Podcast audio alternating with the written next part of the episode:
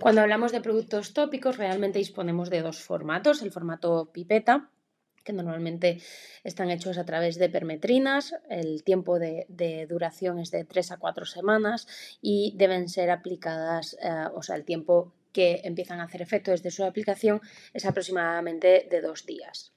Por otro lado tenemos los, collares, eh, normalmente de deltametrina, eh, que tienen un periodo de protección entre 5 o 6 meses y que tardan un poquito más en hacer efecto, ¿vale? También tenemos collares realizados a bases de, flumetrina, cuya duración es aproximadamente 8 meses. Los collares deben aplicarse al menos entre una y dos semanas antes de estar expuesto al posible vector.